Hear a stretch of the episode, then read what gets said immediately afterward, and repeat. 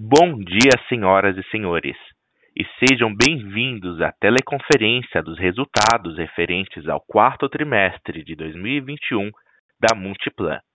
Estão presentes conosco o senhor José Isaac Pérez, presidente, o senhor Armando da Almeida Neto, diretor vice-presidente financeiro e de relações com investidores, o senhor Marcelo Barnes, diretor vice-presidente de desenvolvimento, o senhor Hans Melcher, diretor de planejamento e relações com investidores, e o senhor Richard Svartman, diretor de estratégia digital.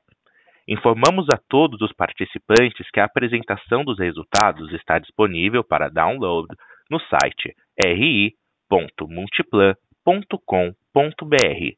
Informamos também que os participantes estarão apenas ouvindo a teleconferência durante a apresentação da empresa em seguida, iniciaremos a sessão de perguntas e respostas, quando mais instruções serão fornecidas.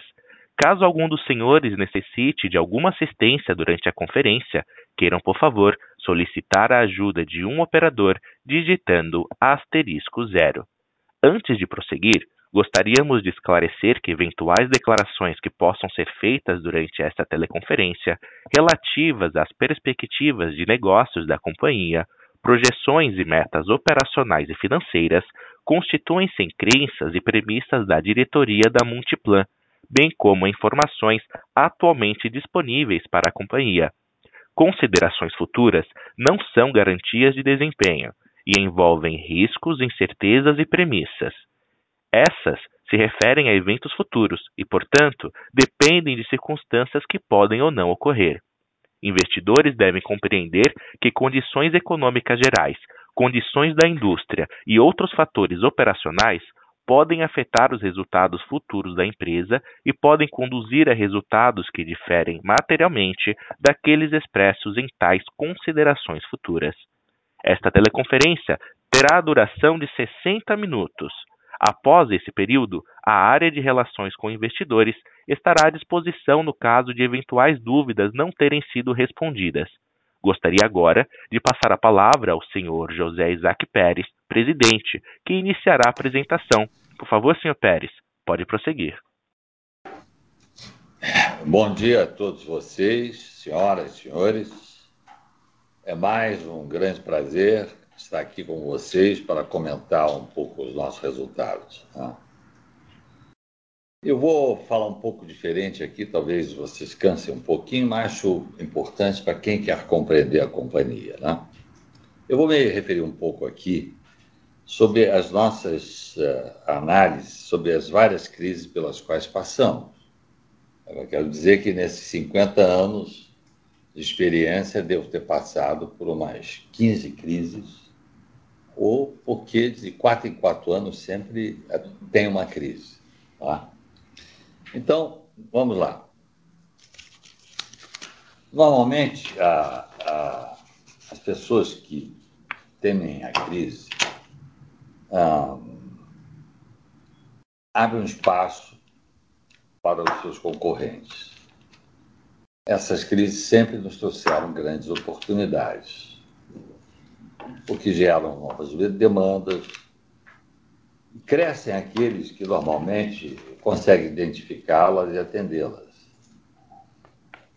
Nós crescemos, apesar das crises, porque soubemos nos adaptar a cada momento, como recentemente no caso que eu vou comentar aqui, do Parque Shopping Jacarepaguá, entregue em 19 de novembro, construído em plena crise do Covid. Nós nunca nos intimidamos pelas crises. Os nossos resultados do quarto trimestre, por exemplo, estão aí para comprovar o que eu digo. Eu me refiro aqui ao quarto trimestre, porque foi o único período que nós tivemos fôlego para funcionar, embora com restrições. Tá? Ressalvo que não fosse outro fator subjetivo do Covid que aprisiona as pessoas nas suas casas, o resultado do nosso quarto trimestre ainda teria sido muito melhor. Tá? me lembro que o Natal ia maravilhosamente bem quando apareceu o Covidinho. E aí nós perdemos um pouco, naturalmente as pessoas estão muito é, preocupadas excessivamente com isso.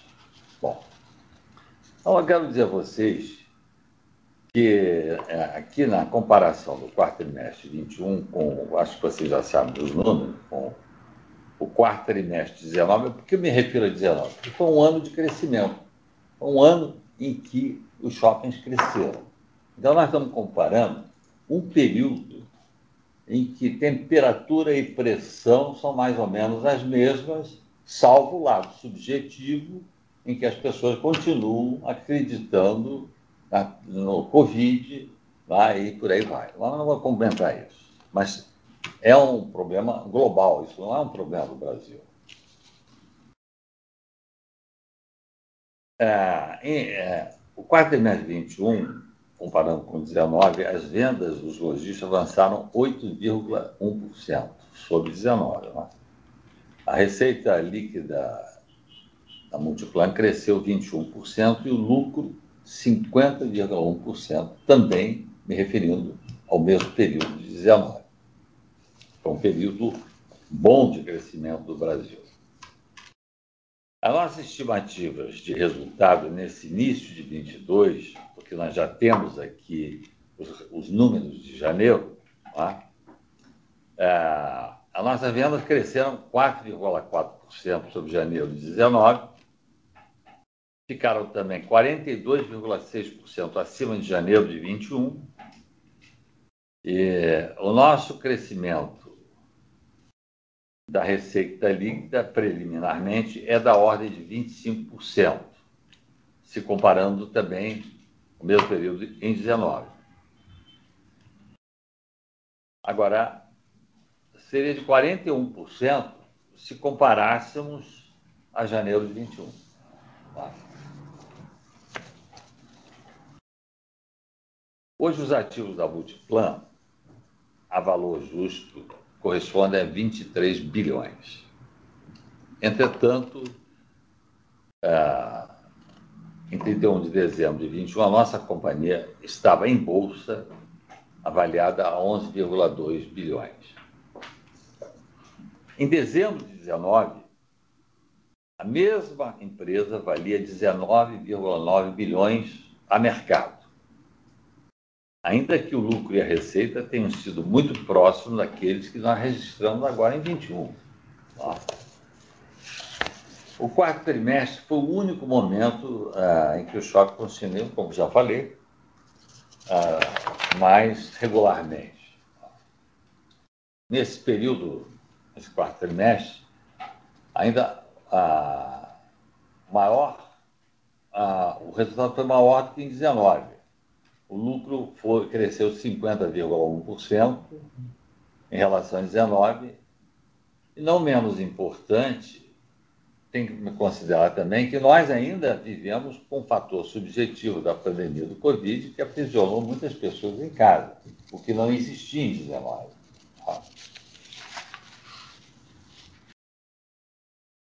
Volto aqui para comentar um pouco essa questão de endividamento da companhia. Em 31 de dezembro de 21, o endividamento líquido da companhia era da ordem de 2,5 bilhões. Nós fizemos aqui, como mero exercício interno, uma avaliação que, com a venda de cerca de 10% dos nossos ativos, nós poderíamos praticamente liquidar toda a nossa dívida. Falo isso porque nesse momento as taxas de juros estão subindo, estão altas. É?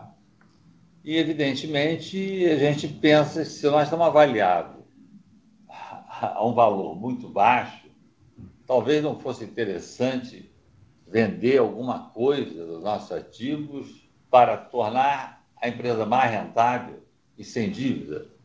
Essa é uma questão que nós estamos examinando. Vamos dizer que vamos fazer isso.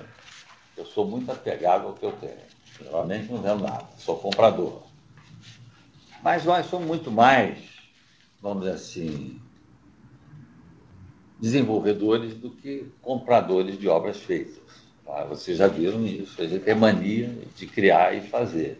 E isso tem sido o motor da nossa companhia. registrar aqui um fato importante. Né? Quando o Multiplan, em 1984, completou a entrega do seu quinto shopping em Brasília, ah, esse shopping foi até inaugurado pelo presidente Figueiredo, foi uma apoteose local. E foi um período de grande recessão. Nós passamos por um período de recessão. A companhia estava muito endividada. Nós alavancamos muito. Nós tínhamos, sei lá, 15% de capital, 95%, 85% era dívida. Foi um período terrível. Tá? As vendas começaram a cair, o PIB chegou a ser 3% negativo, e nós íamos quebrar, porque não tinha como pagar. A dívida que nós tínhamos uma dívida naquela época, não sei, mas eu peguei dívidas de 100, 200%, 300%. Por exemplo, no último mês do governo Sarney, último mês do governo Sarney, vocês são jovens, não, talvez não saibam, mas foi 80%. Tá? Então você vê como é difícil crescer no Brasil nessa situação tão tenebrosa, tão tempestuosa. Né? Voltando aqui, é... o que, que nós fizemos para sair da crise e não quebrar? Nós, pela primeira vez, iniciamos a venda de participações de shopping a empresa, a, a entidades que buscavam renda no longo prazo. E essas entidades, na época, eram, eram ah, fundos de pensão. Mas, para resolver o nosso problema, nós vendemos 50% de todos os ativos. E com, com a metade. É? E nós pagamos as dívidas. Mas depois recompramos quase tudo que vendemos. Certo? Esses cinco shoppings hoje são quase 100% propriedade da Multiplan. Foram os principais shoppings que ela fez. Foi Ribeirão Preto, foi Barra Shopping, foi Morumbi, foi Park Shopping tem mais um aqui. BH. BH. BH que foi o, o primogênito. Depois eu vou comentar um pouco sobre ele. Ó. Bom, enfim, hoje a nossa relação dívida líquida ah, versus o ativo da companhia, na nossa avaliação, que é uma avaliação conservadora, é da ordem de 10%. Eu queria também falar com vocês e destacar que, com a crise gerada pelo coronavírus, agora, em 19 de novembro, já para ele me repetir, nós entregamos o Parque Shopping é, Jacarepaguá com 95% das lojas locadas. Talvez esse seja o projeto mais intrigante e um dos melhores projetos da companhia. É possível também que tenha sido construído praticamente durante a crise do Covid. Acho que sim, né? Praticamente isso. Portanto, nós não paramos no pior momento quando nossos shoppings estavam fechados. Ressalvo que a companhia teve perdas porque abriu espontaneamente mão dos aluguéis que tinha direito a receber durante um longo período, cobrando apenas meio condomínio. Essa companhia não jogou ninguém, dívida de ninguém de aluguel para frente, não. Simplesmente nós fomos solidários aos nossos parceiros varejistas.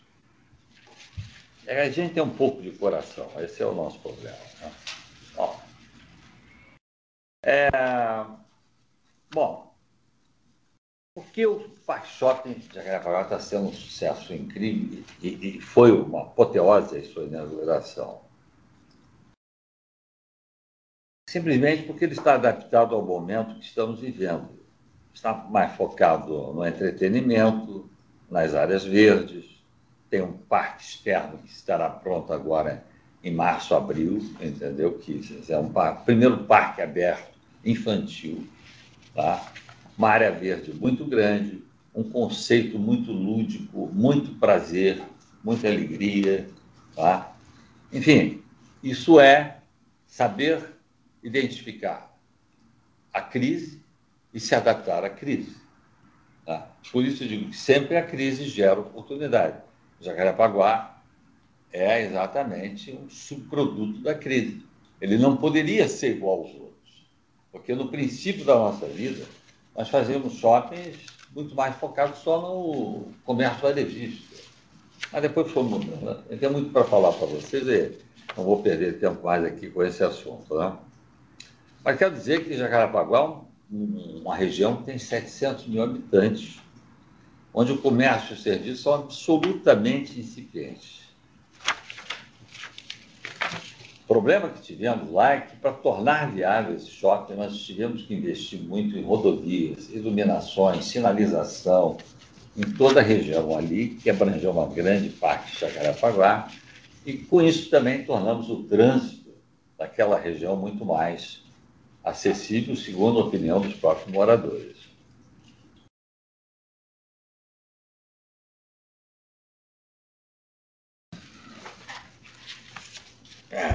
Deixa eu, tem aqui mais uns pontos. Queria, seria demais lembrar que em 5 de outubro do ano passado, portanto, também no momento de crise, a companhia lançou o Golden Lake. Tá? Eu me refiro aqui para fazer uma abordagem que, quando a gente fala aqui em renda real, em grandes centros urbanos, próximos aos shoppings, em suas cidades, shoppings dominantes de suas cidades, temos absoluta convicção do efeito sinérgico que ocorre entre o shopping e as construções no seu entorno. Elas sempre trazem um retorno adicional para a companhia, não é tão expressivo, mas é não tão pouco expressivo, e por isso tem sido uma estratégia. Geralmente as cidades, nos cinco primeiros shoppings que nós construímos, as cidades cresceram no seu entorno exponencialmente.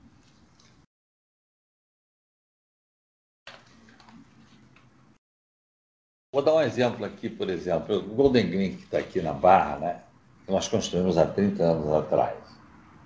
Na época, um apartamento que nós vendemos por 500 mil dólares, hoje está valendo 2 milhões e 200 mil dólares. Apesar da crise, porque o mercado imobiliário caiu. Mas já valeu muito mais.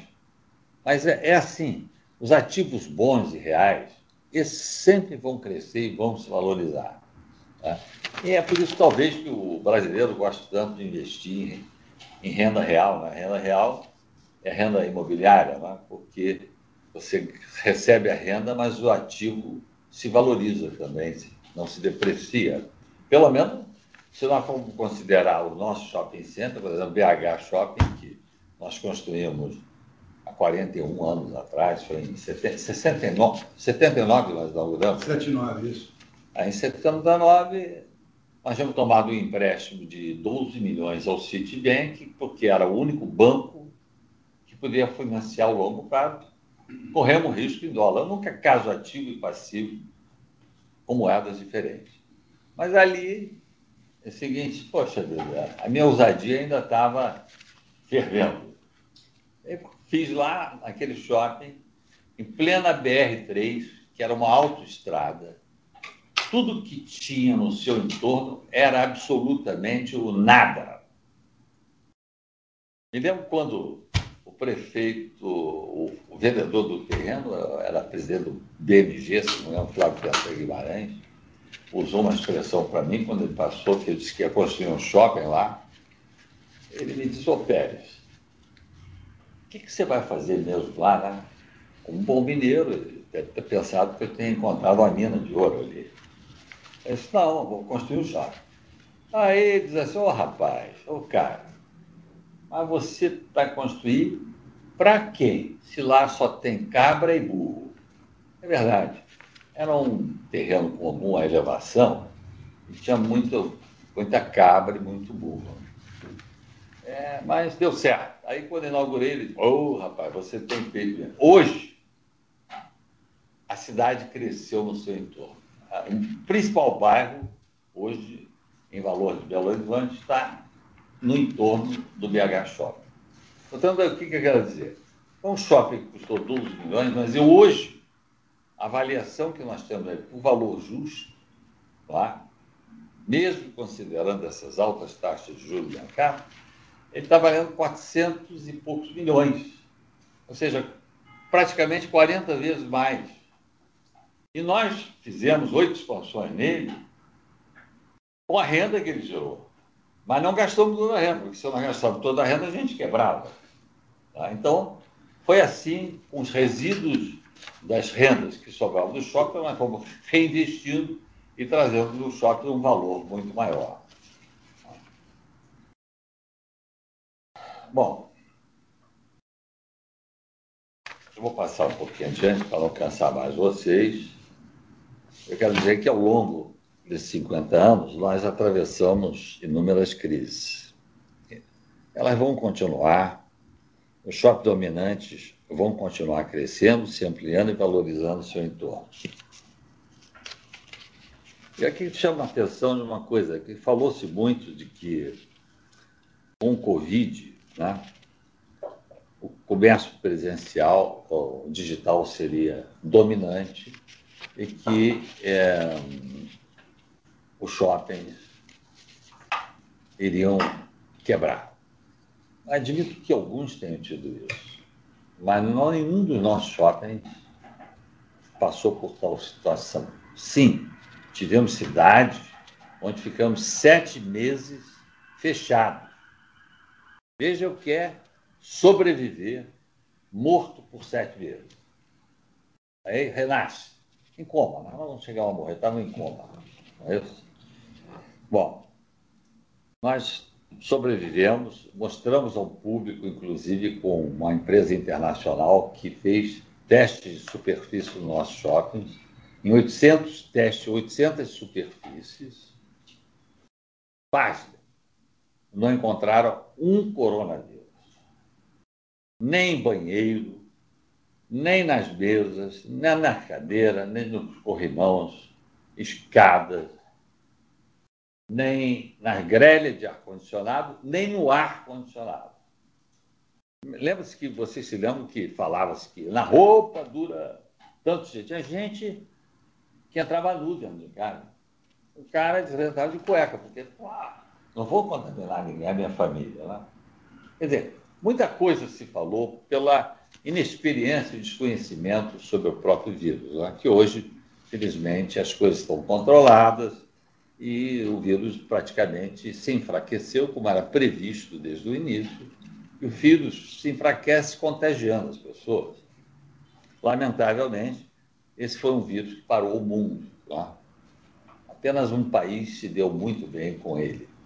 O resto ficou mal. Mas é, o Brasil resistiu, até, acho que até esse ano vai ter um crescimento da economia, né? vamos registrar um PIB positivo. Né?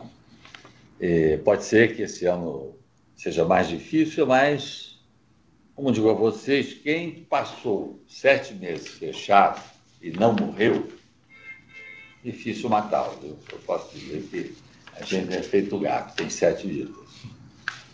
Bom, o que eu queria falar a vocês é o seguinte: o shopping center, da realidade, é, ele se ele, ele é um subproduto do caos urbano. Por que eu falo isso?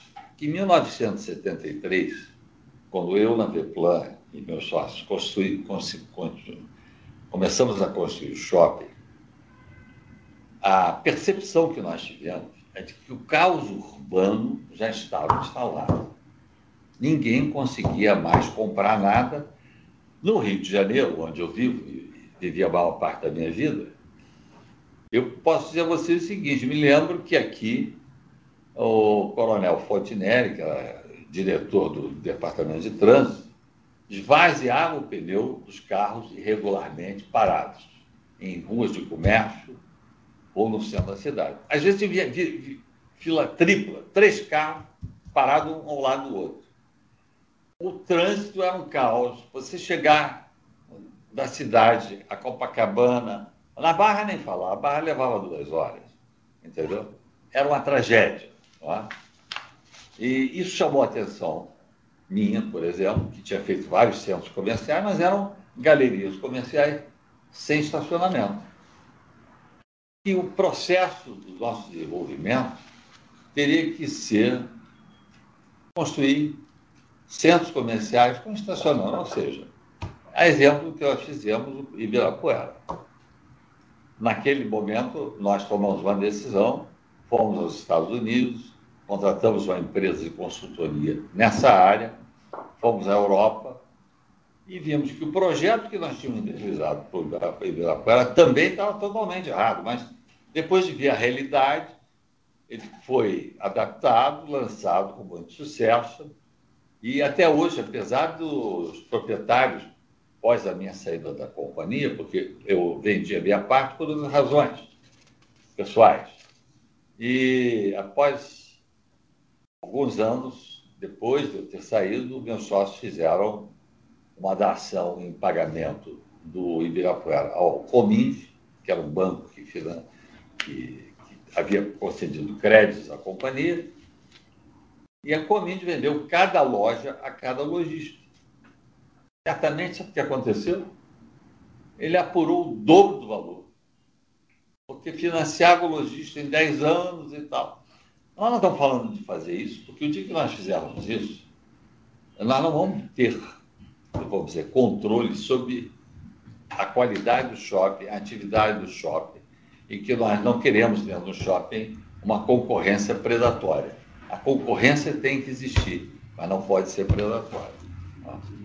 Então é aí que nós começamos, evidentemente, diante do caos urbano instalado. Então os shoppings vieram para viabilizar as cidades. Hoje, se vocês fecharem os shoppings, todos no Brasil, o caos estará instalado de novo. E numa situação muito maior que o número de carros de transporte que nós temos é muito maior do que nós temos. Eu não vou me estender muito mais, tá? Ah, apenas dizer que hoje no Brasil são 620 shoppings em 5.700 municípios. Tá? E é pouco. Tá? Alguns municípios que vão crescer no futuro e até pela influência dos próprios shoppings. Despeço aqui de vocês, porque eu não vou mais falar sobre o multiplano, porque vocês já estão cansados. Muito obrigado. Obrigado. Iniciaremos agora a sessão de perguntas e respostas para investidores e analistas. Caso haja alguma pergunta, por favor digitem asterisco 1. Se a sua pergunta for respondida, você pode sair da fila digitando asterisco 2. As perguntas serão atendidas na ordem que são recebidas. Solicitamos a gentileza de tirarem o fone do gancho ao efetuarem a pergunta. Dessa forma, uma ótima qualidade de som será oferecida. Por favor, aguardem. A nossa primeira pergunta vem de Gustavo Cambaúva, BTG Pactual. Oi, oi pessoal, bom dia. É, eu queria fazer duas perguntas aqui. É, a primeira, vocês até abriram aqui no, no release um, um, estudo de caso longo sobre o, custo de ocupação né, do, do, dos shoppings. E aí minha pergunta vai, vai, até nessa linha, né? Porque vocês destacaram bastante, vamos dizer, todas as iniciativas da, da companhia é, ao longo dos últimos anos, de, de mix, de redução de, de custo condominial, etc., que, que fortaleceram o portfólio, fizeram com que, vamos dizer, vocês conseguissem, ao longo desse ano, crescer bastante o aluguel, é, bem acima do crescimento de vendas. E, e aí a minha pergunta aqui é, é, mais assim, eu sei que é sempre difícil falar em média né, de custo de ocupação, mas é, esse patamar atual, né, que é acima do, da média histórica que a companhia sempre apresentou de custo de ocupação, vocês de fato, vamos dizer assim, acham que isso aí é, é um patamar sustentável, que talvez para frente a gente de fato vai ver a Multiplan trabalhando aí com alguma coisa na ordem de, de 100 basis points acima do que era o, o custo de ocupação histórico, ou se isso aí deveria, vamos dizer assim, mais para frente normalizar aí com, com a inflação talvez diminuindo e a venda recuperando, enfim, entender um pouco mais se talvez vocês tenham aí algum um número aí meio, meio, meio mágico aí vai para custo de ocupação e talvez o que, que a gente pode trabalhar para frente. E a minha segunda pergunta, ela é em relação à taxa de vacância, né, que ela, ela veio caindo bem ao longo do ano, ela está um pouquinho mais, mais alta que o histórico, mas, mas muito concentrada em, em, em alguns ativos. Né? A maioria dos ativos já voltou uh, uh, para o patamar histórico. Eu queria saber como vocês veem, talvez a recuperação desses ativos aí, é, talvez Vila Olímpia, Santa Úrsula, o próprio New York, assim, se, se talvez, é, vamos dizer, demora um pouquinho mais para recuperar, ou se já tem alguma coisa mais específica nesses ativos que vocês estão fazendo. Obrigado, bom dia.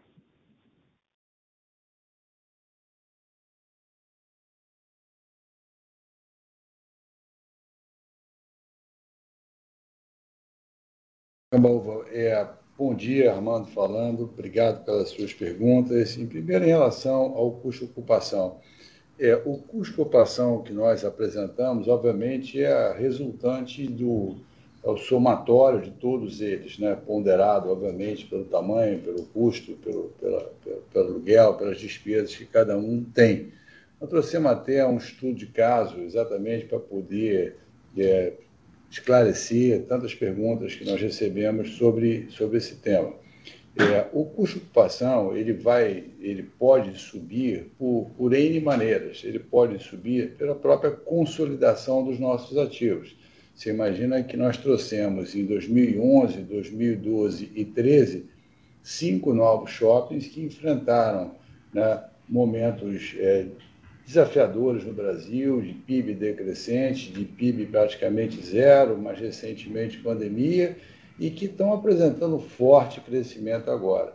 Né? Quando você olha para outros ativos com mais tempo, mais consolidados, como o Dr. Pérez citou alguns, você vai ver que à medida que eles vão vendendo mais por metro quadrado, a análise que a gente inclusive tem, é, isso permite né, que a gente consiga cobrar mais pelo aquele ativo, ter uma produtividade melhor por metro quadrado, né? e ao mesmo tempo que você tem um custo de ocupação que ele vai se reduzindo quando comparado com um shopping novo, com a propriedade que é lançada no mercado. Eu queria só chamar a atenção de um ponto, principalmente para todos os analistas, jornalistas, investidores que nos acompanham há tanto tempo. Olha, para 10 anos atrás, e ver o nosso custo de ocupação. E na época já perguntavam se era sustentável, se a gente achava que podia crescer mais. E a resposta está dada não com palavras, mas sim com, com, com dados, tá certo? Com resultados. Então, é, o que nós procuramos perseguir, o que nós procuramos não, na verdade, o que nós perseguimos no dia a dia é aumentar a produtividade dos nossos shoppings, seja por conta da localização que eles têm, da própria consolidação do entorno do shopping, seja pelo trabalho de gestão desses empreendimentos, gerando uma produtividade maior. Hoje, nós temos outros mecanismos, além desses que são tradicionais, que é o próprio uso de tecnologia, né, fazendo com que a produtividade logística seja mais alta né? é, o, é o nosso super aplicativo Multi, é, buscando que o lojista possa vender mais é, é, por vários canais e, com isso, fazendo com que aquele ponto seja ainda mais é, produtivo. A sua, espero ter, ter explicado para você em relação ao, ao, custo. Talvez eu não tenha respondido direto. Sim, eu acho que pode subir mais o custo de ocupação ao longo do tempo, desde que a gente tenha um ambiente de crescimento de vendas de forma sustentável, tá certo? Então, eu acredito sim. sim. E a sua pergunta, a segunda, era a taxa de ocupação. Olha só, é, meio cheio e meio vazio, né? Assim, muitos podem olhar e falar assim, puxa, a tua ocupação é pior do que era né, em 2019. E, e mesmo assim nós conseguimos superar vendas e aluguel do que tínhamos em 2019, apesar de uma taxa de ocupação menor. Dado os pontos que temos, a qualidade dos nossos ativos, dado que nós estamos virando uma página em relação à pandemia, essa é a percepção, é, eu vejo um tremendo upside ainda de ocupar ainda mais essas áreas à medida que você tem uma normalização do comércio. Nós vivemos ali praticamente o ano de 2020 e 2021, um, um ano e meio, é, seguido de abre e fecha, de incerteza. Como é que alguém vai planejar, investir, colocar dinheiro para trabalhar em novos projetos com tanta incerteza? Está acabando, está passando. Né? Eu acho que isso vai trazer é, muitas oportunidades. Armando, eu queria te interromper para dizer uma coisa filosófica. A única certeza que eu tenho é que tudo é incerto. Mas a gente assume o risco, não, tá certo? Até viver é um risco. Fazer é um risco. Eu me lembro que meu primeiro empreendimento na vida, eu lancei em, em novembro de 1963, né, na Lapa, um prédio, véspera da Revolução que culminou em, em março de 64. Tá? E todo mundo me dizia que eu era louco. Mas não é que eu era louco. Eu era um estudante. Um amigo meu, eu trabalhava com corretor de imóveis. Eu quebrava o galho. Estudava de manhã e ia trabalhar à tarde como corretor de imóveis e ganhei muito dinheiro. Tinha um amigo que pediu para vender um apartamento dele, eu vendi à vista e por um preço muito maior do que ele queria. Me perguntou como era fazer uma incorporação. Eu, disse, eu não sei, mas a gente faz. Imagina, o que um corretor de imóveis com 23 anos sabe fazer incorporação? Sabe disso. E olha, ele me deu dinheiro, nós compramos, pagou a entrada e fiquei com a dívida. 36 meses, mas só tinha dinheiro para pagar seis prestações. Ele pagou a dívida, porque ele vendeu o apartamento e pagou à vista. A, a, a, a, parte, né, a entrada, que era 40%. Eu fiquei com 60%, mas só tinha dinheiro para pagar essas prestações. A gente sempre que era louco, é a grande oportunidade da minha vida. Ah, eu sei que eu posso perder tudo e ficar devendo o resto da vida, mas é uma opção, a minha opção é essa. Fui, lancei, vendi tudo em 19 dias. Então, quer dizer que olha, eu, eu era muito mais. Não tinha nada, eu não tinha nada, e corria muito mais risco. Perfeito? Me lembro que no governo Sarney, a empresa ainda não era uma empresa aberta, nós fomos para Portugal, construímos o primeiro shopping em Portugal, porque o Brasil estava inviável, fomos para Miami, realizamos grandes empreendimentos em Miami.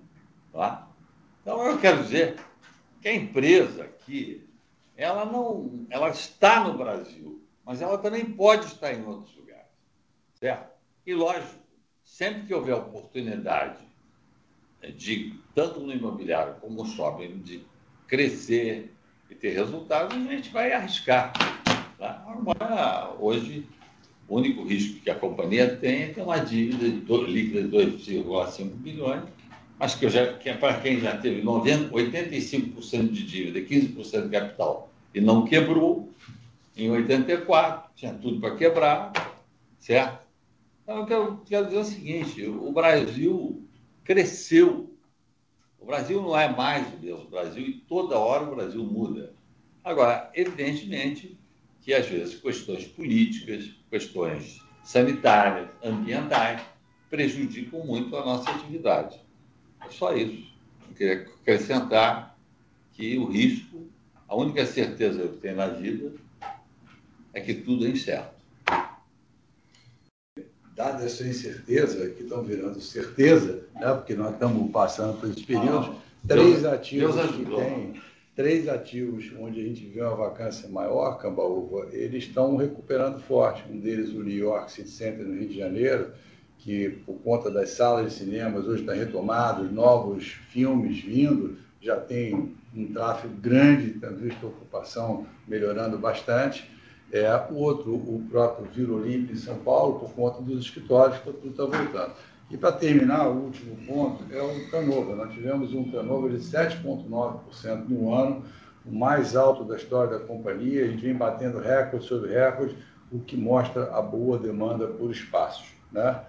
Trocou loja, entrou loja nova, novas operações. Detalhe, a maioria das lojas na área tecnológica de internet, né? Internet, tá vendo? É. Porque é incrível. Lógico, todo mundo, ninguém vai comprar uma geladeira pelo telefone pela internet, entendeu? Ou vai comprar um, um terno, uma camisa especial, ou seja lá o que for, um sapato. Tudo bem. Agora, existe uma coisa. Tá? Nós notamos aqui no início uh, da abertura, quando os shoppings começaram a abrir, agora, nesse último trimestre aqui, que passou, né, em uhum. quarto trimestre, quarto trimestre de 21, a demanda que nós percebemos que as pessoas é de convivência humana. Nós somos gregários. Então, bom, quem afirmou isso há 2.400 foi um filósofo grego chamado Aristóteles. Nós não nos orientamos só pela nossa família. A nossa família, a gente até ficar cansado das caras. Tem que buscar cara nova, né? E, e o grande espetáculo de um shopping, eu, eu, eu sou um observador. São as pessoas. É um lugar de encontro, a pessoa gosta de ver. Eu chamo também, assim como do ponto de vista do ponto de vista de saúde, que hoje nós somos grandes centros de saúde também, né? hoje tratamos de saúde em shopping, mas é, o, shopping center é o maior antidepressivo urbano. Você está triste, dá uma volta no shopping. Olha a cara das pessoas, é uma energia diferente. Agora, o aprisionamento é a pior punição que o ser humano pode ter. Se não fosse, não haveriam cadeias. A grande punição é a prisão, a, a, a jaula. Agora, quando a gente se auto-enjaula, dói duas vezes, porque é o medo que nos paralisa. Tá? Eu não parei durante a pandemia nem um dia em casa. Já peguei Covid, mas não tive nada. Eu tive, não tive febre, não tive nada no pulmão, fiquei 14 dias, perdi o paladar, mas 14 dias depois eu voltei a trabalhar. Entendeu? Eu fiz agora recentemente uma cirurgia que me tirou, talvez, o mais longo período da minha vida de uma empresa. Foram 30 dias. Ah, eu não me lembro de ter ficado ausente da empresa 30 dias. Acho que eu fiquei aqui dessa vez. Né? Talvez tenha ficado 30 dias ou todo, todo, todo mundo 10 anos me manda tirar férias, entendeu? Eu acho que a férias, tudo que você tem, tudo é uma maravilha. Mas quando você faz aquilo que você gosta, você transforma o seu trabalho num hobby, né? Quer dizer, nós, os seres humanos, precisamos do desafio. Nós vivemos do desafio. Tá? Sem isso não tem graça. Bom, desculpe, não tem nada a ver com fazer um Gustavo, comentário. espero termos respondido a sua pergunta. É, algo mais? Não, tá, tá ótimo, pessoal. Foi respondido. Obrigado. Bom dia para todos. Obrigado. A próxima pergunta vem de Alex Ferraz, Itaú BBA. É, bom dia, doutor Pérez, Armando, obrigado aqui pela apresentação. Eu tenho duas perguntas. A primeira em relação ao comentário aqui de abertura, que vocês falam de venda de ativo, né, que é algo que, para quem acompanha a empresa aqui há um tempo, não é tão comum. É óbvio, né, hoje quando a gente olha o mercado, onde está a ação e, e, até acompanha as transações de mercado privado, você, você dá para perceber que no mercado privado você tem um, um nível de, de cap né, muito mais atrativo. Só queria entender se, se assim, óbvio que é, é, muito preliminar, mas quando vocês falam em possível venda, né, se, se dá para imaginar que seria um ativo ou várias participações fracionadas nos ativos, como é que vocês pensam aqui é, é um pouco essa parte aqui da venda, ou, ou se ainda é simplesmente mais ter, ter, ter essa opcionalidade aqui para desalavancar? E a, e a, segunda parte é, é em relação a, a, a, janeiro, né, que até foi mencionado aqui que a receita a receita líquida cresce 25% contra janeiro 19, que é, foi, foi parecido aqui com o que a gente viu nesse crescimento do quarto TRI. Só entender se para os contratos que estão vencendo, né, fazer aniversário agora nesse começo de ano, vocês têm conseguido passar, então, um, um, um nível aqui de, de same-store rent muito parecido com, com o que a gente viu no quarto TRI, né, dada essa dinâmica de receita, ou seja, mesmo sem essa sazonalidade, efeito do Natal, esse repasse no aniversário dos contratos tem ficado no mesmo nível.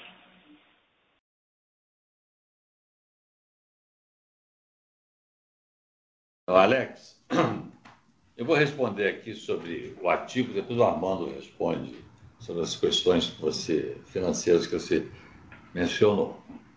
Mas é, quando eu mencionei que com 10% do valor da companhia a gente paga dívida, eu não estou ah, querendo vender nada não, viu? Bem que, eu, que, internamente aqui alguns gostariam, tá, mais liquidez e tal, a gente faz um lucro maior. Mas aí você mata a galinha dos ovos de ouro, entendeu? Então é o seguinte, eu sou resistente. Tá? Ah, os nossos ativos, sim, eles estão sim subavaliados tá? pelas diversas razões. Nós não vamos vender ativo nenhum, não. Pode ficar tranquilo, entendeu? Agora, se amanhã a gente constatar que a gente tem um ativo que a gente comprou e que não está funcionando, certamente a gente não fez um grande investimento. A gente não quer gastar muito dinheiro comprando alguma coisa que pode não funcionar, perfeito? Aí a gente pode até vender, porque é vender para não perder tempo, porque o nosso custo de mão de obra é muito alto, a empresa custa. Lá. A gente quer concentrar a nossa energia em, em atividades produtivas, seja imobiliária, seja no campo do comércio. Tá? Então é isso a minha resposta. Agora, a outra financeira, acho que o Armando pode responder melhor você. É, não, Alex, é só. É, as renovações são automáticas, né? a não ser que o, o lojista opte, o inquilino opte por sair do contrato com a devida antecedência, é, seguindo todas as regras, a renovação é automática. Então, acho que esse dado que o Dr. Pérez passou, do crescimento da receita líquida, e quando você pega os indicadores é, de GPM, por exemplo, te dá uma boa noção é, da continuidade que você viu no quarto trimestre. Era, é, era essa a sua pergunta, Alex?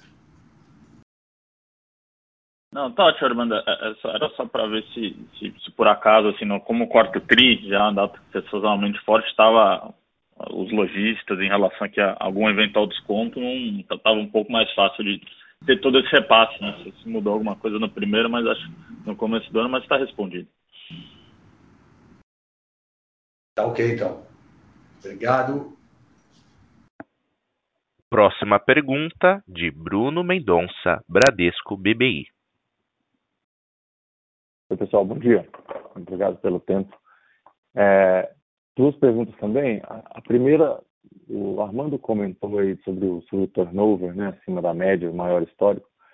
É, mas olhando os números consolidados aí, fica com a impressão de que esses novos lojistas estão entrando pagando perto do patamar de preço, né? Esse novo patamar de preço, não sei se um pouquinho abaixo, é mais alto do que era pré-pandemia, sem dúvida.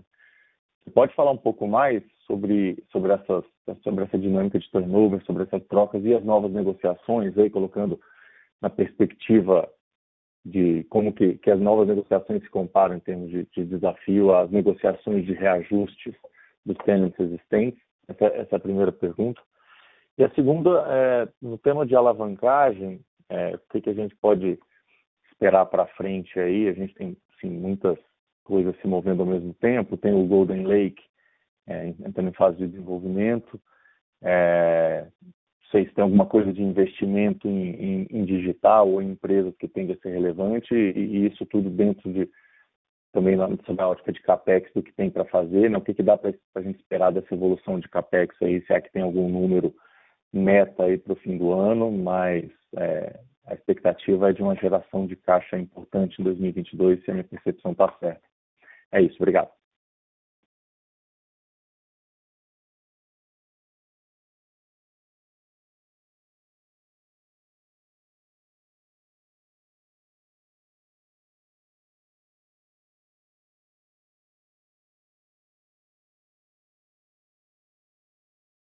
Bruno, é que eu vou te falar aqui sobre ah, essa questão de turnover. Isso é normal, entendeu? Ah, logicamente que nós nunca imaginávamos né, passar por uma crise como passamos. Né? prognósticos do, contra a nossa atividade foram terríveis. Ah, ia acabar, é tudo digital, é, agora.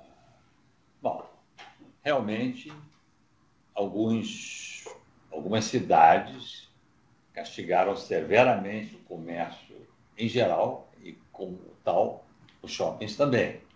Houve cidades que fecharam o comércio sete vezes. Tá? É, do outro lado, nós nos adaptamos, é, nós nos consertamos, passamos a tratar com grande cuidado a entrada e saída de pessoas, testando a temperatura, a, contratando empresas é, de, infect, é, de, grandes infectologistas que nos assessoraram, né, tratando melhor e investindo muito nessa área de higiene. Perfeito.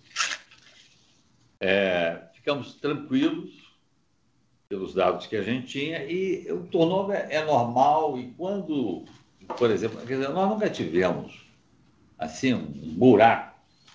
Quanto, quanto é que foi a nossa, a nossa perda de locação de área alocada?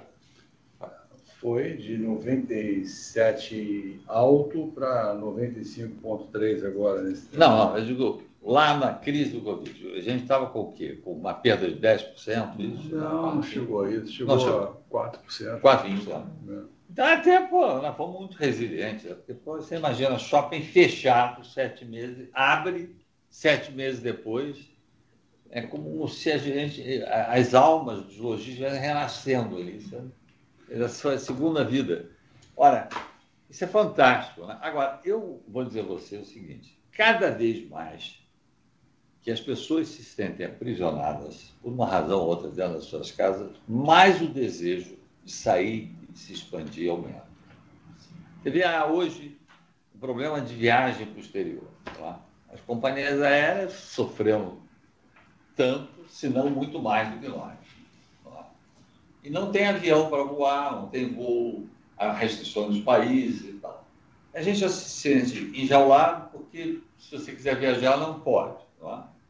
Eu só consegui os Estados Unidos, eu tenho uma empresa lá, porque o governo americano entendeu que quem tinha um grande investimento nos Estados Unidos teria um tratamento diferente. Mas isso foi no final do ano passado, eu acho. Eu consegui, ah, no meio do ano passado, é. eu consegui chegar lá em julho, entendeu? Julho, setembro. Tá? Enfim, eu fiquei um ano e meio ou dois sem poder via, a, a, a, viajar é uma sensação terrível. Né? Você está aprisionado agora no seu país. Você está aprisionado na sua casa. Porque o prefeito determinou que ninguém pode sair, porque senão ele pega, né, prende. Né? Ah, o Covid, de certa forma, abalou toda a economia do mundo. Né? Com raras exceções, nós sabemos quem é a exceção. Não vou falar do nome. Perfeito?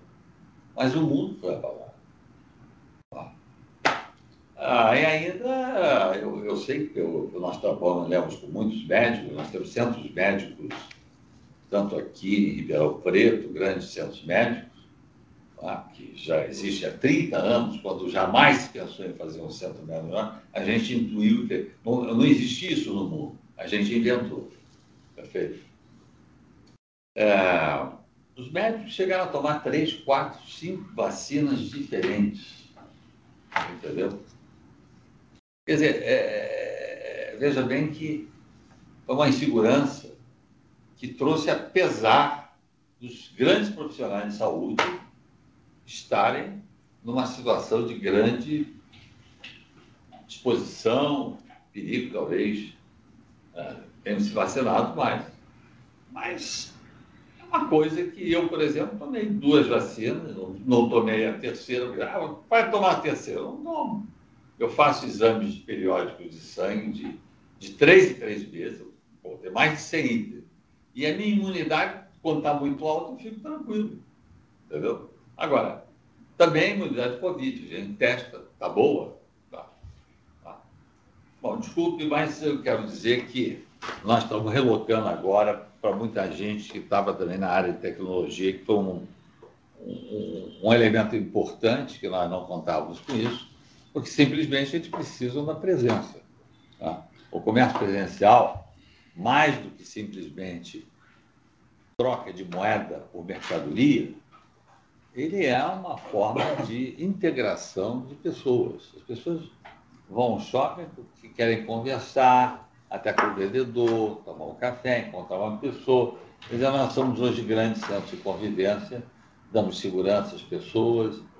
Tem qualquer coisa que aconteça no shopping, a pessoa se passou mal, nós temos atendimento imediato, ambulâncias, tudo, entendeu? Enfim, o que eu devo dizer é que eu vejo com grande futuro a nossa atividade.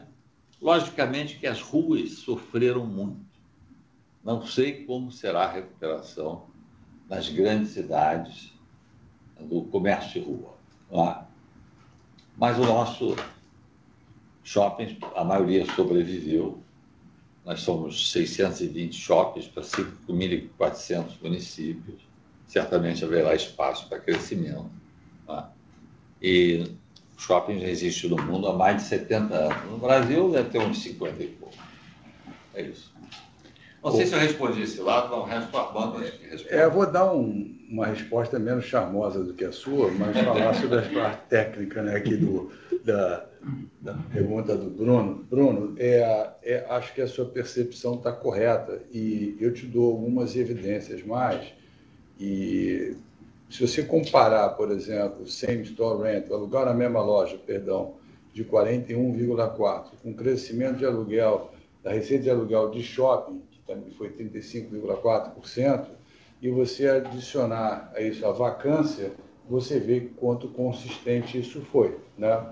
Eu aproveito essa, essa sua pergunta, Bruno, para esclarecer algumas perguntas que temos recebido nesses dias, se o nosso cálculo do aluguel na mesma loja ele é líquido ou não de desconto. Claro que é ele é líquido de desconto. O aluguel é o aluguel pago, faturado, se ele tem desconto, já está tudo ali, qualquer coisa está ali. O que é faturado, que é calculado no aluguel da mesma loja. Tá? Em relação então à sua pergunta sobre análise, é, sobre, sobre a, a locação das novas lojas, está todo sentido, está alinhada e é possível por conta da qualidade dos empreendimentos que nós temos, da, da, da produtividade dos empreendimentos, da oportunidade que é locar lojas em pontos únicos. A segunda pergunta, em relação à alavancagem, Bruno, nós temos uma, uma amortização já prevista para esse ano. É, o nosso CAPEX não tem e nunca teve um, assim, uma meta de quanto investir. Nós vamos investindo à medida que nós estamos vendo um bom mercado, oportunidade, financiamento disponíveis, custo de dinheiro, melhor uso dos recursos na companhia. Então, é, o planejamento nosso é desalavancando ao longo do ano, dado que essa alavancagem ela é historicamente mais alta por conta ainda da, dos descontos concedidos ao longo dos últimos quase dois anos. Né? Então, o que nós estamos esperando, mesmo com os investimentos que temos planejado, é uma gradual desalavancagem da companhia. Ok? Ok, perfeito. Muito obrigado. Obrigado você, Bruno. Próxima pergunta de André Mazzini, Citibank. Olá, doutor Pérez Armando, obrigado pelo call. Primeira pergunta sobre o ponto da troca de lojistas, né? Vocês já comentaram um pouco, 7,9% é o maior churn em bastante tempo. Então, falar um pouquinho de quem está entrando, e quem está saindo. Acho que intuitivamente imaginaria que talvez lojas pequenas foram mal durante o Covid, né? As mom and pops, claro, tem menos acesso a, a crédito, mercado de capital, esse tipo de coisa. Então, esses, de fato, esses inquilinos que, que sofreram e saíram. E quem está entrando, né? Eu, eu tendo a pensar nas nativas digitais, né? hoje em dia, tudo que é marca nova tende a começar no digital e depois percebe que precisa de uma, de uma loja física, ou então as as grandes redes mesmo, que até acessaram o mercado de capital nesse, nesse Inter. Então, quem entra, quem sai nesse churn de 7,9. E a segunda pergunta sobre a parte tributária, né? Então, é, teve uma otimização interessante aqui, tributo sobre receita, né? É, assim, a receita cresce bem, é, receita bruta no ano contra ano, contra o quarto 20, e os tributos até caem um pouquinho, né? Então, tributo sobre receita ali no top line é, diminuiu no ano contra ano e acho que está até menor do que também historicamente. Então, se de fato, é, assim, se esse, essa é, menor porcentagem, que acho que está em 5% agora, algo que a gente pode ver para frente ou, ou, isso foi pontual? Obrigado.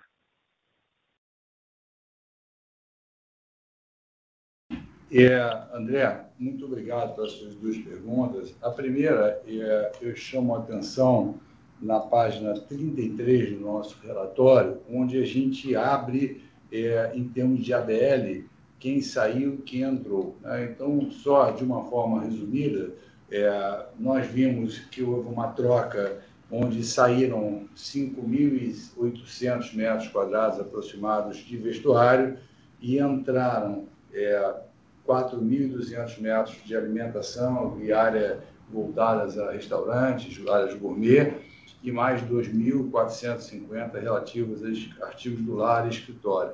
Esses três foram os principais adições, isso, quer dizer, subtração e adições é, que vieram. E aí, dentro dessas lojas que vieram, até o doutor Pérez já tinha feito esse comentário, é, houve uma, uma área expressiva vindo de empresas que eram absolutamente online e também, como você bem disse, vendo a necessidade de ter lojas físicas, presenças físicas é, no shopping, pela exposição, pela experiência, pelo, pelo tocar que isso permite. Em relação à sua pergunta sobre é, tributos, é, houve uma, um aproveitamento de créditos relativos a des, é, despesas essenciais, que com isso é, teve um efeito pontual é, no, no, no PIS-COFINS, ali no né, Imposto sobre Receita, mas que também tem uma recorrência é, ao longo dos próximos anos. Tá? Houve um problema de crédito relativo a, a, é, exercícios anteriores, mas também isso vai ser, é, ter um efeito positivo ao longo dos próximos trimestres. Tá ótimo, Armando. Respondido, Obrigado. André? Respondido, sim. Obrigado, você. A próxima pergunta vem de Igor Altero, XP. Bom, oi pessoal, bom dia. Obrigado por pegar a pergunta pela, pela apresentação. É, duas perguntas aqui do meu lado, né? Primeira, com relação à dinâmica, como vocês estão vendo, a dinâmica de, de aluguel aí de 2022, né? É, já deu para ver que a venda continua bastante resiliente, né? Vocês mostraram até dado de, dado de janeiro aí, crescimento de 4% quando comparado com, com janeiro de 19. É, isso, isso já, já, já te dá um pouco de, de pano de fundo para continuar cobrando é, mais aluguel aí ao longo de 2022, né? Então entender se essa dinâmica continua forte. E, e a segunda pergunta com relação à, inadimplência, né? É, então, apesar dessa cobrança um pouco mais ativa que vocês tiveram, vocês conseguiram endereçar bem ali essa a questão da inadimplência, né? Então ficou sob controle. Eu queria entender como é que vocês estão vendo esse controle, é, essa, é, desculpa, viu entre inadimplência e cobrança, né? Esse trade-off de como vocês estão enxergando. Eu basicamente essas duas perguntas.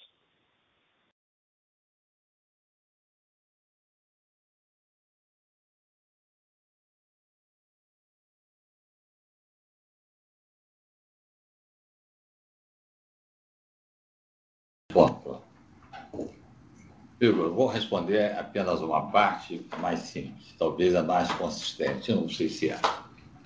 É o seguinte, aluguel é função de, de vendas, certo? Quando se vende mais, entendeu? Geralmente o aluguel sobe, entendeu? É, é, depende da produtividade de cada shopping, da, da sua eficiência, lá. É? é, isso é muito importante, lá. Porque tudo é função da venda. Né? Quem, quem não vende, não compra. Só vende quem compra. Tá? Então, o comércio é isso. E os aluguéis têm uma relação com isso. Bom, o que eu posso te dar de exemplo é que todo mundo dizia para mim que era louco construir um shopping fantástico em Jacarepaguá, e etc. e tal. E nós inauguramos com 95% locado. E pós-inauguração, é, muitas lojas pagavam luvas para entrar, porque havia uma disputa maior. Eu acho que essa é a melhor resposta que eu posso te dar para um shopping recém-nascido. Que geralmente shopping recém-nascido não nasce com essa bola toda, não. Entendeu? É isso. Eu acho que o melhor teste foi a realidade. Com certeza. Obrigado. Igor, só Eu, Igor. complementando aqui, é, o aluguel 2022, obviamente a gente tem uma visão positiva, primeiro porque a gente vê uma recuperação do setor como um todo, a gente vê operando com normalidade, nós estamos vendo gradualmente as restrições sendo levantadas, o que vai nos permitir ser mais eficientes na gestão, consequentemente gerando vendas, como o Dr. Pérez acabou de falar, e, obviamente, é, criando um ambiente que possa ter um aluguel maior. Além de, claro, tem uma pressão ainda de, de índice de reajuste, né, que vai ser favorável à, à questão do aluguel. É, eu estava numa conversa hoje de manhã, antes do call, e, e muita gente questiona, mas um ano que o PIB cresce pouco, etc. Aí eu peguei e fui rapidamente dar uma olhada ali em 2015 e 2016, que foram anos onde o, PIB caiu 3,55 e 3,31, respectivamente, né? e mesmo assim nós tivemos crescimento de vendas, crescimento de aluguel, porque isso tudo é possível quando você tem a combinação de boas propriedades e boa gestão, e é o que nós temos aqui na companhia. Em relação à inadimplência, é, eu acho que quando a gente olha os nossos indicadores e vê a recuperação forte que nós tivemos, a inadimplência é um dos indicadores que ainda está acima dos dados históricos. Né? Ter superado os números de 2019 é, foi uma, uma grande vitória. Volto a dizer, 2019 tinha sido um ano recorde de boa performance, então, superar esses dados para nós tem um sabor especial, principalmente com todas as restrições que nós enfrentamos. E a inadimplência, ela vem diminuindo, ela vem se reduzindo, mas ainda é um dado que, historicamente, está com números maiores né, do que nós vínhamos em 2019. E a gente espera, é, pela qualidade do nosso portfólio, pela melhora do ambiente econômico, do ambiente de vendas, que a gente possa reduzir essa inadimplência ao longo do tempo. Mas é o nosso desejo e é o nosso trabalho. Tá ótimo, doutor Pérez. Armando, obrigado. Obrigado você, Igor. Próxima pergunta de Fanny Oren, Santander. É, bom dia, pessoal. Bom dia, doutor Pérez. Bom dia, Armando. Bom dia a todo mundo aí. É, a, minha, a maior parte das minhas perguntas já foram respondidas, então eu queria só, só questionar para vocês um, um, um, ponto que me chamou atenção no resultado, foi a performance de canoas, né? Assim, pelo que eu observei, né, na venda de canoas, ela, apesar de ser um ativo recente, né, inaugurado em 2017, ele está chegando num patamar muito similar ao que vem do Barra Shopping Sul, né? E eu entendo que são demografias é, similares, né? Tem uma distância aí de 20 quilômetros, mas impressiona a, a quão rápido ele está maturando, né? E aí o que eu queria entender, né? O senhor Pérez acabou de falar de Jacarepaguá. O que, que vocês acham que poderia ser Jacarepaguá? Tá certo que você tem uma renda menor, né, em Jacarepaguá, mas você tem muita gente, né? Quão, quão rápido vocês acham que pode maturar esse ativo? Sei que é uma pergunta do milhão, mas queria só ver o que, que vocês pensam sobre esse assunto. É, é isso, obrigada. Fanny, obrigado. Vejo que você tem muita percepção e sensibilidade sobre o nosso setor. Mas eu vou te explicar como é o pulo do gato, certo? O problema é o seguinte: as pessoas estão cansadas de só olhar lógico, certo? Se você não trouxer um mundo diferente, se você não trouxer um mundo mais glamouroso, se você não integrar mais com a natureza, se você não pensar que as pessoas que estão no shopping, a maioria não compra, mas vai ao shopping porque se sente bem, a gente investe muito nessa coisa lúdica. E Canoas foi o primeiro shopping que eu fiz uma pista de patinação no gelo funcionando bem estruturada, construída para funcionar 24 horas por dia, todos os dias do ano. E aqui nós repetimos também Jacarepaguá, que o Brasil não tinha tido, aliás, o Rio não tinha nada disso, e é um negócio lindo ali, poxa vida. Né? Eu acho que não sei se Canoas é melhor do que Jacarepaguá. Até me pergunta, oh, por que você gasta tanto dinheiro em Jacarepaguá, rapaz? Eu digo, ó, nós não discriminamos pessoas nem bairro, não. O nosso problema é que muitas vezes, como nós não temos de quem copiar, a gente tem que concorrer com nós mesmos, ou seja, o concorrente. Nós temos que sempre fazer melhor. Então, sempre o nosso desejo é de entregar mais às pessoas do que elas esperam e tornar a realidade melhor do que o sonho. É o que está acontecendo com o Jacarepaguá. Canoas foi ótimo você tocar, porque também se discutia muito. Primeiro, um município pequeno, tinha lá um shopping, não sei o quê. Eu achei que era uma oportunidade e fiz Canoas com um propósito diferente. A primeira coisa que eu fiz foi fazer um acordo com a prefeitura e integrar o Parque Getúlio Vargas. Nós reurbanizamos, criamos fontes, lagos, é, à noite tem música. É lindo, um lugar lindo, lindo. Então, nós integramos o shopping com o parque. E o, o parque inaugurou antes do shopping, porque ninguém sabia onde era o shopping de Canoas. Acho que nem os canoenses sabiam. Tão periférico a gente estava. A gente é o rei da periferia mesmo. Eu...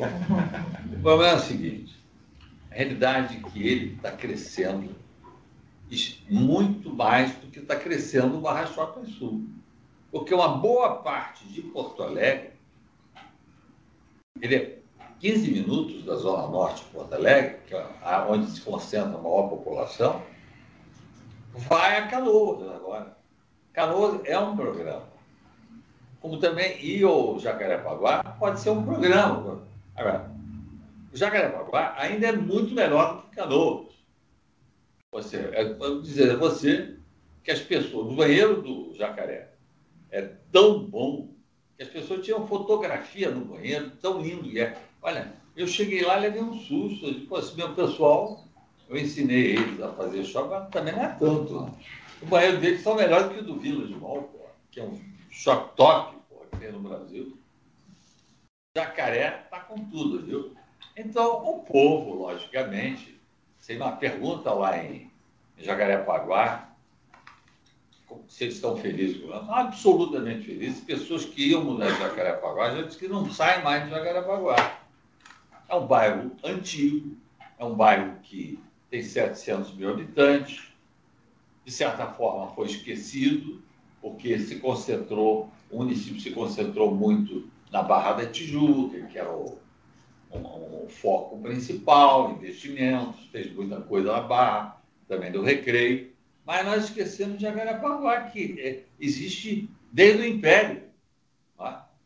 Então, é, é, um bairro, era um bairro tradicional, tinha um grande caso, e tem, evidentemente, 700 mil pessoas, uma renda, as rendas lá são muito mal distribuídas, tem gente classe média maior, classe mais baixa, tem gente com muito dinheiro que não sai de Jacarepaguá, que mora numa mansão. A realidade que está acontecendo é que tem muita gente saindo da Barra para ir a Jacarepaguá. O, Barra Shopping sempre foi a meca de quem morava em Jacarepaguá. Porque Jacarepaguá não tinha restaurante, não tinha, não tinha nada. E, puxa vida, eu vi ali uma oportunidade há muitos anos. Com isso, a Multiplan, estrategicamente, concluiu o domínio da região, da Zona Oeste. Porque nós estamos em Jacarepaguá, nós estamos na Barra, nós estamos. É, nós temos cinco shoppings, Campo Grande também. Que Campo Grande, ah, Campo Grande, apelação. Mas está lá. É um shopping legal, bonito. Entendeu? Havia um outro shopping, morreu. Entendeu? Então é o seguinte, nosso, nosso objetivo, pelo menos o meu pessoalmente, é de tornar as pessoas mais alegres, mais felizes. Tá? dar a elas aquilo que elas não tinham e que passam a ter. Vou voltar no tempo. Quando eu fiz o meu primeiro shopping, perguntei aos americanos por que, que eles faziam cinemas fora do shopping.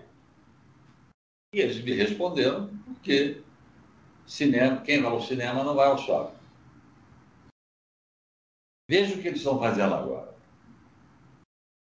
Me perguntaram quando eu construí o primeiro centro médico no mundo, aqui o Centro Médico Barra Shopping, como é que eu fazia uma loucura dessa?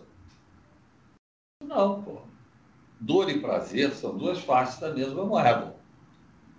Tá? Então, hoje, as pessoas vêm ao Barra Shopping e vão ao centro médico até por um hábito. Até por um hábito. Porque quem vai adota, vai ao Barra Shopping todo dia, adota os médicos, são médicos selecionados, muito renome, entendeu? Vão lá.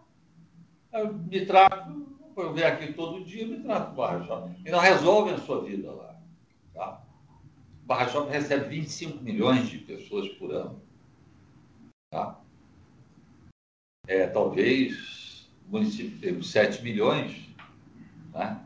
A gente recebe quatro vezes, quase quatro vezes, a população do município do Rio de Janeiro. É isso. É, é, é, é, é dando que se recebe, não é isso? É isso que a gente faz. Investe na frente, acha que a gente está jogando dinheiro fora, está perdendo dinheiro, caro, patilação o dia inteiro para quê? Pô, críticas eu já ouvi muitas, tá? Mas é isso, assim. Né? A gente tem que perceber, se colocar na, no lugar do consumidor e dizer o que, que eu poderia fazer para tornar esse indivíduo mais feliz. A nossa última iniciativa foi uma associação que eu fiz com Augusto Cury, que é um grande psiquiatra, autor de centenas, um grande best-seller em autoajuda, né? foi o, o Multicer, que nós criamos em Ribeirão Preto, que é um centro terapêutico, só indo lá para ver, para tratar das questões emocionais que as pessoas têm. Porque eu, durante muitos anos, olhava as pessoas e o que, que eu posso dar a essas pessoas para elas se sentirem melhor? Eu olhava o exterior, mas eu sabia que dentro de cada pessoa havia algum problema. Não há um humano que não tenha um problema, uma ansiedade, uma angústia. Tá? Então, eu gostaria de dar, tentar ajudar essas pessoas que passam aqui felizes, que muitas vezes, naquele momento, essa alegria encobre uma dor, mas elas têm outros problemas internos, como todo mundo tem. E aí eu criei o Multicer. E hoje em dia tive uma informação de uma pessoa de São Paulo que me disse que ela não tinha condições de fazer psicanálise, mas que ela foi ao Multicer e com 120 reais ela conseguiu se tratar tá? e ser atendida. Tá? E são médicos, psiquiatras, é uma estrutura que eu montei, fiz questão de colocar no mall para dizer que você pode comprar uma camisa por 120 reais, mas você não vai resolver o problema da sua dor emocional. Então você tem ali também um backup, você tem um apoio, né, que eu tenho certeza, assim como nós fizemos o centro médio, lá, é? as pessoas vão adotar, como adotaram o centro médico, que hoje faz 300 mil consultas mês, é isso? É de exames. É, todo isso. 300 mil consultas exame mês. Tá? Por quê? Eu pergunto. Porque as pessoas dizem o seguinte: quando você vai lá fazer um tratamento, alguma coisa assim, ao médico, você tem a sensação que você não tem nada, porque ela entra no shopping. Quando está no horário dela, ela é chamada, antes chamava por um bip, agora próprio celular. não precisa ficar olhando a cara das pessoas assim, com aquela tristeza esses consultórios têm, né? Todo mundo com problema ali, pô. Um mancando, outro não, pô. Entendeu? Aí, pô, é alegria, pô. Entendeu? Então é o seguinte, a dor e o prazer são duas faces da mesma moeda. Nós tornamos a, a, o hábito mais agradável, é isso. E eu, um médico me perguntou há muitos anos, um médico famoso aqui do Rio de Janeiro, o que estava acontecendo que a clínica dele do Leblon, os clientes estavam preferindo ir à clínica dele do Barra Shopping. É o seguinte, porque ir ao Barra Shopping é um programa. E também anestesia o medo que as pessoas têm de ir ao médico. Vai ao médico, a não ser os hipocondríacos, eu me incluo nesse grupo, mas é, as pessoas vão ao médico, ninguém gosta de ter que ir ao médico, tá? mas ali, naquele ambiente todo, ah, eu sei que uma amiga minha, agora recentemente, foi fazer um procedimento que normalmente é feito em hospitais, e tem uma clínica, enfim, gastro lá, que faz procedimentos muito bem feitos, espetacularmente instalado. E ela disse, pô, Zé, eu fui lá, rapaz, eu pensei que eu já não tinha mais nada. Foi tão bom, fiquei tão feliz. Quando chegou a minha hora, me chamaram, eu já estava relaxada, entendeu? E seguinte, eu digo a você, tornar a vida das pessoas melhor, tornar as pessoas mais felizes, é um objetivo. Pode ser que esse objetivo da psicanálise dentro de shopping, como eu inventei um supermercado de psicanálise, mas eu já falei com muitos analistas e eles acham a ideia muito boa. Até para acabar com o estigma de que tratar um analista é porque você está maluco. Não é maluco. Tá? Conflitos emocionais, todos nós temos. E, e, e, dependendo da situação, eles podem gerar doenças, pode gerar uma série de coisas. Então você tem que tratar também da alma. Isso que a Multiplan ousadamente tenta inovar no mundo, tratar da alma humana dentro de um shopping center. É isso. Maravilha, seu Pérez. Muito boa iniciativa essa daí também. Tá bom. Muito obrigada, viu? Parabéns pelo resultado. Obrigado. Obrigado, Fanny. Seguimos com Marcelo Mota, Banco JP Morgan. bom dia. Duas perguntas rápidas também. Primeiro, se vocês pudessem comentar sobre Delivery Center, enfim, a gente viu impacto no resultado, mas mais entender se durante 2022 poderia passar alguma coisa. E olhando as iniciativas de, de crescimento da empresa, né, o, Golden Lake talvez acho que é um, enfim, perdemos a conexão do perguntante. Seguimos até sua reconexão com a pergunta de Luiz Serafim, da Rasley Corporation SA. Pode prosseguir. A minha pergunta era exatamente sobre a, a saída da Multiplan do capital da Delivery Center dela e da BR Malls, que foi anunciada no quarto trimestre.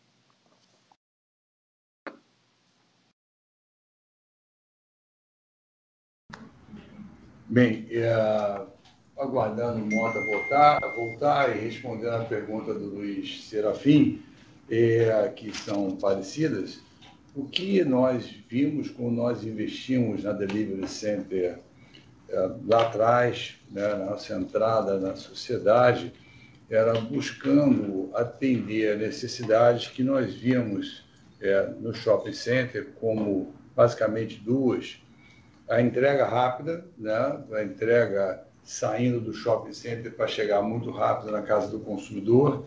E o segundo ponto era subir os estoques de lojistas para a internet, de modo que eles pudessem ser replicados e vendidos em vários aplicativos e marketplaces, gerando então valor para aquelas lojas dentro do shopping center não necessariamente precisar vender um aplicativo nosso, e sim replicar em vários aplicativos. O que nós queríamos e queremos é gerar valor para o consumidor, conveniência para o consumidor e valor para os nossos lojistas. E ao longo do tempo, o que nós vimos é, é, é que aquela estratégia que era então única da Delivery Center, ela passou a ser replicada de forma independente por vários outros participantes.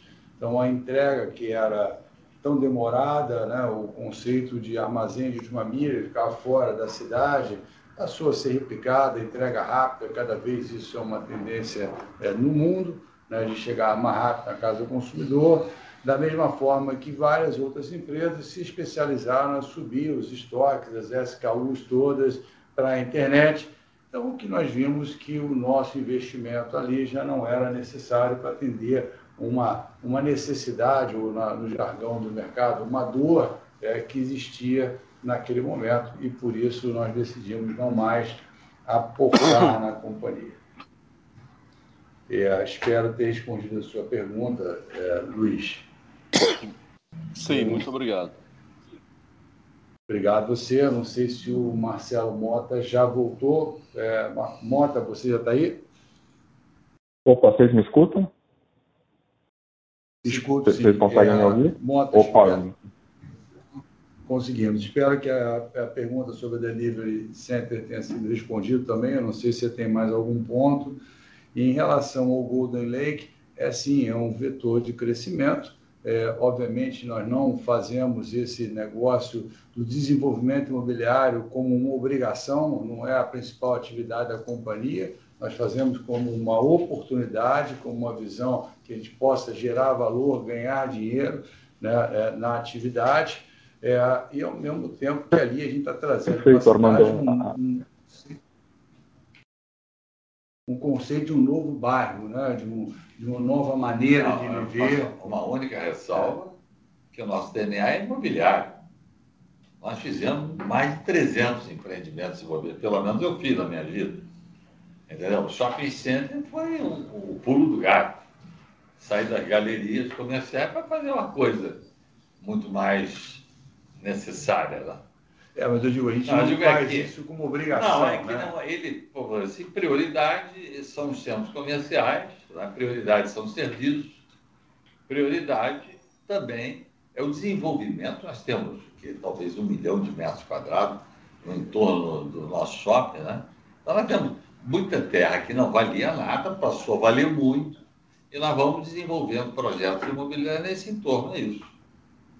E o Golden Lake, como você sabe, Mota, foi lançada a primeira fase, né, é, que é o Lake Vitória, e existem outras fases que estão planejadas para o momento que a gente achar oportuno serem lançadas também. Perfeito. E tem alguma ideia de, enfim, de como é que estão indo as vendas? Vocês podem abrir para a gente, até para a gente tentar entender o, o impacto positivo que isso pode ter nos resultados agora de, ao longo de 2022? Claro, nós trouxemos até no relatório. Nós temos até agora, final de janeiro, 42% da área privativa da vendida, né? São, se eu não me engano, 38 ou 39 unidades das 94 e isso representa um valor geral de vendas de 207 milhões de reais, de um VGV esperado em torno de 530 milhões de reais. É, a obra então, começa agora, né, em janeiro. Exato, exato. Então, só para ver a, a, representatividade do que já foi vendido, são 207 milhões de reais. Agora, é pena que não tem imagem, né? porque se a gente pudesse passar a imagem do que a gente já fez lá, é impressionante. É, essas imagens das quadras ah, não, ainda não, não ficaram prontas depois. Né? É. Aquilo é uma, talvez um dos projetos únicos no Brasil, certamente do sul do país, é o maior de todos. É muito semelhante ao Golden Green, mas é melhor do que o Golden Green, porque nós aprendemos com o Golden Green, agora fizemos melhor ainda. Lá tem até, vai ter até hospital para cachorro. Entendeu? Não é hospital, hotel para cachorro, porque as pessoas perguntam, e quando eu saí no fim de semana, onde eu deixo meu cachorro? Então a gente está fazendo um hotel de cachorro lá bacana, entendeu? Porque cachorro, desculpe, não é cachorro. O cachorro hoje é uma pessoa. Eu acho que a gente aprendeu nessa pandemia mais do que nunca. Eu sempre gostei muito de cachorro, mas agora o povo aprendeu, aí andou caçando vira-lata na rua, porque não tinha cachorro. Vamos para salvar essa espécie. Mas olha, é, é um projeto que vale a pena ser visto. Desculpa, nós tivemos uma interferência no som, espero não ter atrapalhado. Acho que cansaram da gente. Bom, acho que terminamos, não? Tem mais perguntas? Não há mais perguntas. Passo a palavra ao senhor José Isaac Pérez para as últimas considerações. Olha, agradeço a paciência de vocês de nos escutarem, de trazerem perguntas extremamente construtivas para a nossa empresa. E também aprendemos muito nessa troca de informações. E dizer a vocês que continuamos muito animados com o que a gente faz, né? acreditando cada vez mais. Né?